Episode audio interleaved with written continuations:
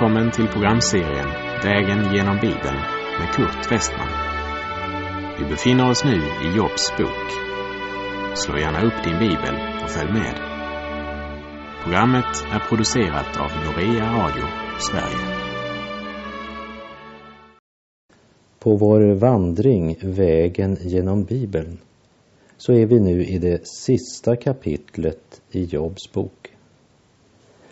Jobb har haft ett personligt möte med Gud.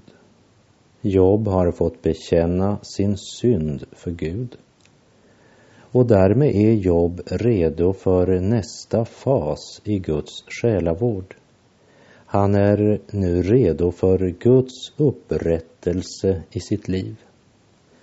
Jobb är förlåten, men han är fortfarande sjuk, fattig och hjälplös.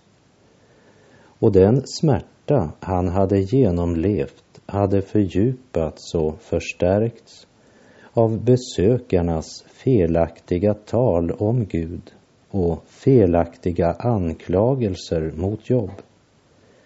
Vännernas fördömande var nog med och gjorde varje prövning och motgång dubbelt så tung. Att Jobb överhuvudtaget kunde överleva är nästan otroligt. Och smärtan då den ena vännen efter den andra anklagar honom för de grövsta synder och använder hans olyckor och sjukdom som argument. Vi kan säga att de misshandlade den haltande med hans egen krycka. Och det är intressant att innan Gud tar uppgöret med dessa andliga svamlare så måste han först föra Jobb till ödmjukhet och bekännelse för vad Jobb uttalat mot Gud.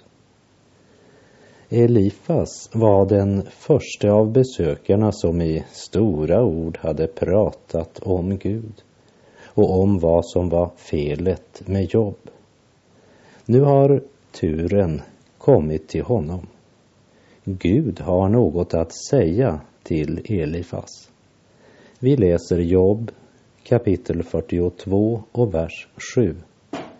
Sedan Herren hade talat så till Jobb sade han till Elifas från Teman. Min vrede är upptänd mot dig och dina båda vänner därför att ni inte har talat om mig vad rätt är som min tjänare Jobb har gjort. Job behöver inte längre försvara sig mot besökarnas falska anklagelser. För nu förstår vi varför Gud var tvungen att börja med Job. För hade det inte skett en sinnesändring hos honom så hade han knappast varit villig att be för dessa tre som genom sina vilda gissningar och grova beskyllningar sårat honom så fruktansvärt. För Jobb visste hela tiden i sitt samvete att beskyllningarna var falska. Och är det något som kan smärta och förnedra så är det väl vänner som tror det värsta om oss. Och dessutom så ropade Jobs besökare ute offentligt och svärtade därmed också Jobb inför grannar och andra i området. Vi kan aldrig förstå vad Jobb fick utstå. Det är värt att lägga märke till att Herren säger Min vrede är upptänd mot dig och dina båda vänner. Alltså inte mot den fjärde, Elihu, för han var en tröstare av ett annat slag än dessa tre. Kanske också för ung för att räknas ansvarig. Det är också intressant att Gud säger att Jobb talat vad rätt är om Gud. Det vill säga, mycket av det Jobb sagt om Gud var helt riktigt. Och det som inte var riktigt, det hade Jobb ångrat i stoft och aska. Så det var gjort upp inför Gud. Det var alltså förlåtet. Och det som är förlåtet är för evigt borta. Det finns inte. och den prästgärning Jobb tidigare hade utfört för sig och sin familj kallas han nu av Gud att utföra för de tre som så grovt hade förbrutit sig mot Jobb och dessutom talat orätt om Gud. Och Gud beordrar de tre besökarna att bära fram offer och att be gudsmannen Jobb att be för de tre storordiga pastorerna. Och jag tror att även den unge Elihu, som inte blev dömd av Gud, lärde otroligt mycket av allt han hörde och såg dessa dagar. Jag vill också speciellt understryka att Gud tvekar alltså inte för att kalla Jobb för sin tjänare, fast han fortfarande är sjuk. För Guds trofasthet är helt oberoende av yttre förhållanden. I Jakobs brev kapitel 1, vers 16 till 18 står det Bedra inte er själva, mina älskade bröder. Allt det goda vi får och varje fullkomlig gåva är från ovan och kommer ner från ljusens fader, hos vilken ingen förändring sker och ingen växling mellan ljus och mörker. I kraft av sin vilja födde han oss på nytt genom sanningens ord för att vi skulle vara en förstlingsfrukt bland dem som han har skapat. Hos Gud finns ingen växling av ljus och mörker och hans trofasthet är helt oberoende av dina yttre förhållanden och eventuella omständigheter. Det spelar ingen roll om du är ung eller gammal, fattig eller rik, sjuk eller frisk, känd eller okänd, älskad av människor eller föraktad, stark eller svag. Guds trofasthet är oberoende av alla dina yttre omständigheter.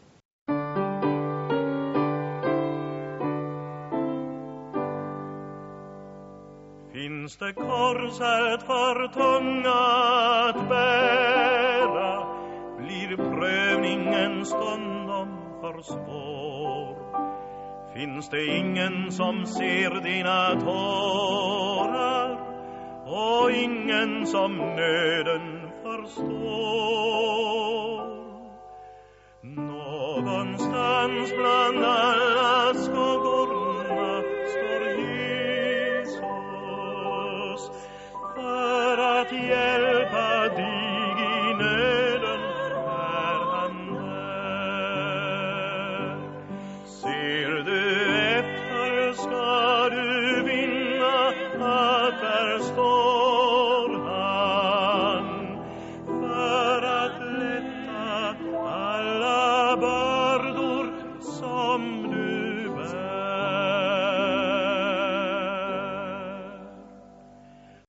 Gud hade talat.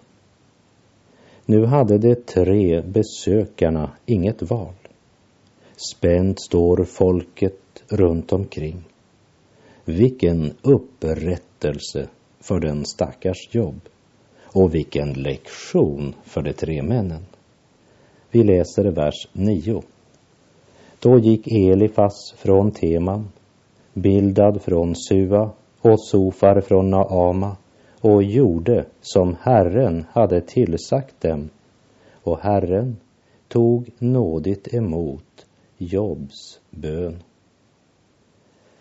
Och Herren tog nådig emot Jobs bön. Guds ord kan inte säga det tydligare.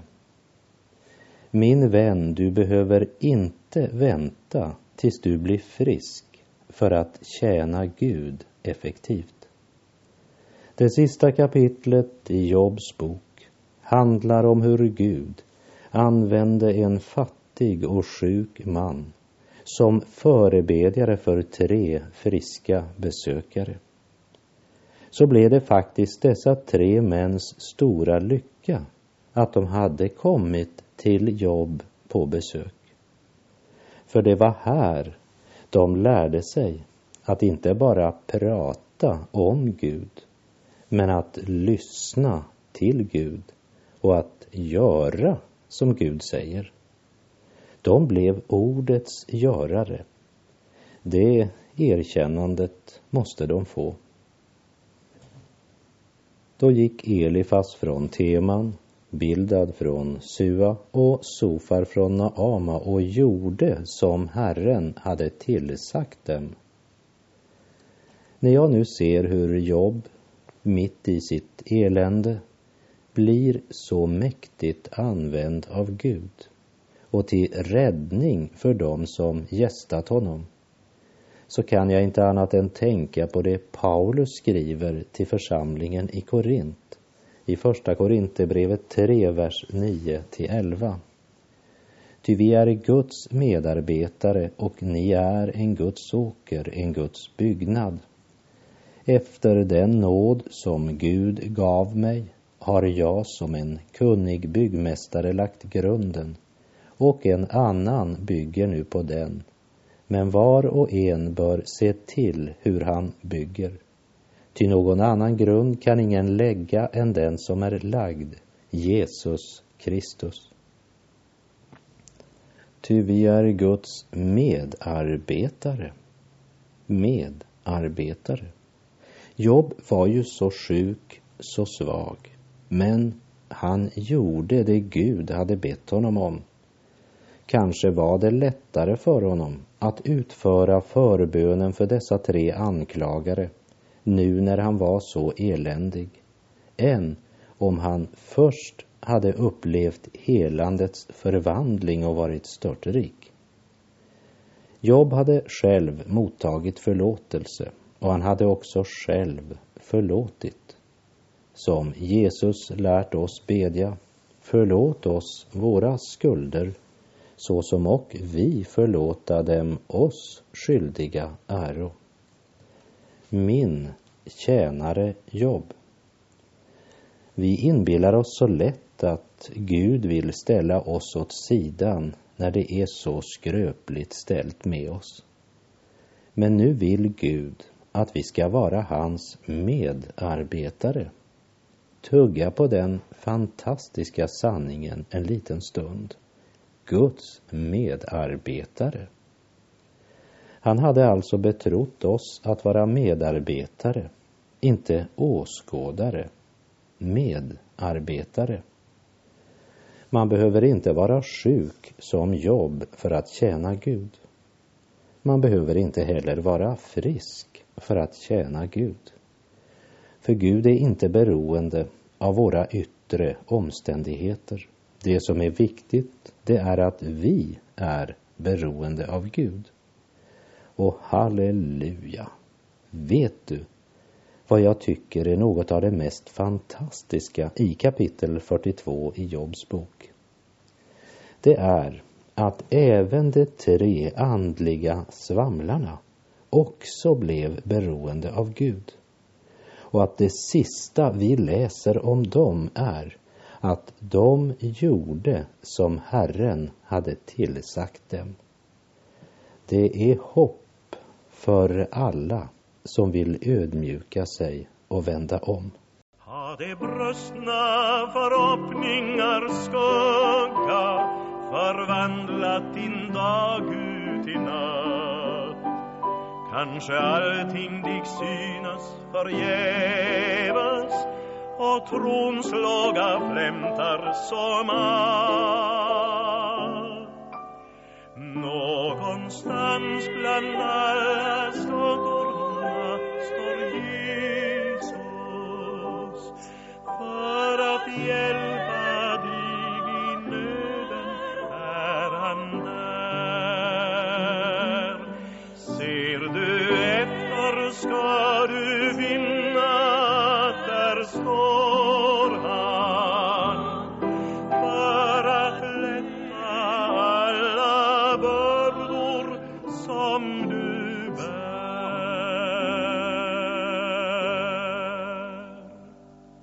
Vi läser Jobb 42, vers 10. Och då nu Jobb bad för sina vänner upprättade Herren åter honom själv. Herren gav Jobb dubbelt igen mot vad han förut hade haft. Hur många gånger tror du inte att Jobb under sin sjukdomstid hade bett för sin egen hälsa, men han blev inte frisk? Men nu när han ber för dem som på falskt grundlag sagt så mycket styggt om honom, då blir han frisk. Här måste jag tänka på några ord som Gud sa till Abraham efter att han lyft kniven för att offra sin son Isak. Första Mosebok 22, vers 12. Då sade han, låt inte din hand komma vid gossen och gör ingenting med honom. Ty nu vet jag att du fruktar Gud, nu då du inte har undanhållit mig din ende son. Gud säger att nu vet han att Abraham fruktar Gud. Hur vet han? Genom Abrahams handlande, genom hans gärningar, egentligen genom tron. Tron som inte bara var en tro på Gud, för den har nog de allra flesta. Men Abraham hade tro av Gud, Guds egen tro. Abraham trodde inte bara att Gud finns, men Abraham tror vart ord som kommer från Guds mun. Han var inte bara en ordets hörare, men också en ordets görare. Det är tron som praktiserar det Gud säger, även då det ser ut som om man förlorar allt om man gör det. Och det är något av detsamma som vilar över orden i Jobs bok kapitel 42. Då nu Job bad för sina vänner upprättade Herren åter honom själv. Vad Job djupast sett kände för de tre som kränkt honom så fruktansvärt, det vet jag inte. Men han visste i alla fall att deras enda räddning var att han bad för dem. Och han visste att Gud ville att han skulle be för dem. Hade inte Jobb haft sitt avgörande möte med Gud så hade hans kunskap om Gud fortfarande bara varit hörsägner. Men nu hade han fått se det med egna ögon. Han hade personlig erfarenhet av mötet med Gud. Och den Gud som uppenbarat sig för Jobb kommer med ett stort krav. Inte för att förlåta Jobb, men därför att han var förlåten. Du ska be för de tre som så djupt har förnedrat dig. Och Job gjorde det Gud hade bett honom göra. Och då nu Job bad för sina vänner upprättade Herren åter honom själv.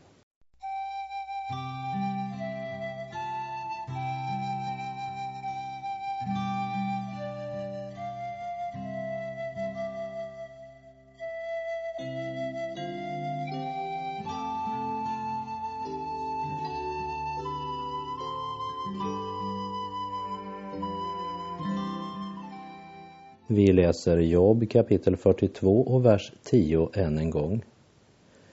Och då nu Job bad för sina vänner upprättade Herren åter honom själv.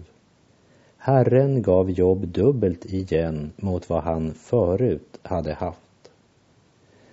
Hela Guds process med Jobb hade varit en själavård där Job steg för steg fördes bort ifrån självcentreringen.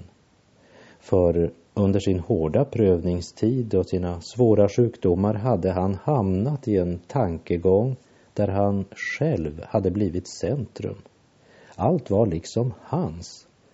Det var hans olyckor, hans sjukdom och det var honom som vännerna svek. Allt var liksom hans. I den underbara bönen Fader vår så finns det en sättning som har varit mig personligen till oerhört stor hjälp och tröst och som om och om igen återfört perspektivet i mitt liv. Och det är orden Riket är ditt. Det vill säga det är Herrens. Och i perioder då av en eller annan orsak vår tanke eller vår bön börjar koncentrera sig omkring de egna problemen så blir allt sammans så fort vårt istället för hans. Hos Job bryter Gud denna egocirkel genom att göra honom uppmärksam på andras nöd. Och som Guds medarbetare så läggs också ett ansvar för de tre männens nöd på Jobs axlar. Genialt och kärleksfullt låter Gud Job återupprätta bönekontakten med Gud på förbönens område. Fattig och lidande av sjukdom hade han dock frid med Gud. Men det hade inte hans vänner. Därför ber Job för dem. Job tänker inte längre på sin egen olycka. Nu ber han för sina vänner och han vet att det gäller livet. Jobb ropar till sitt livs Gud. Gud, förbarma dig över dessa mina vänner. En bön där Gud är bönens centrum och vännernas nöd är motivet. Jobb blev upprättad av Herren och Herren gav dubbelt igen mot vad han förut hade haft. Det är Jehova, undrens Gud, som nu möter Jobb med hälsa och läkedom.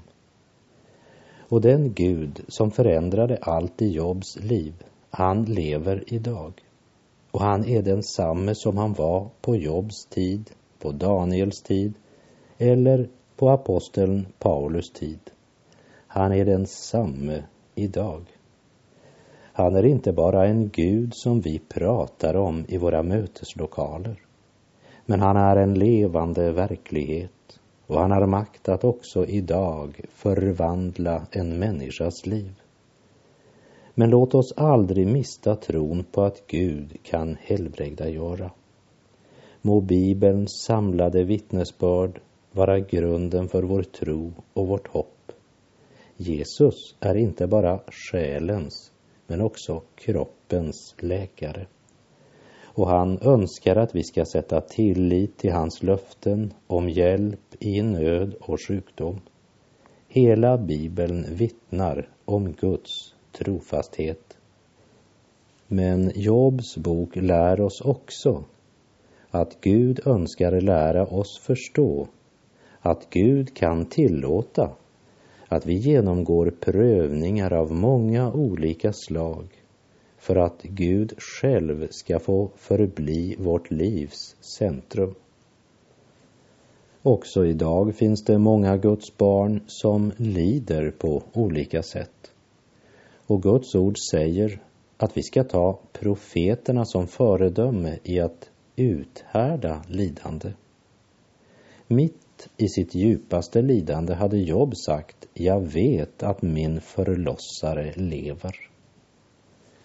Stryk ett tjockt streck under orden Herren gav Job dubbelt igen mot vad han förut hade haft. Lägg märke till att hans bröder och systrar och forna bekanta beklagade honom och gav honom vardera en kesita och en guldring. Jobb 42, vers 11.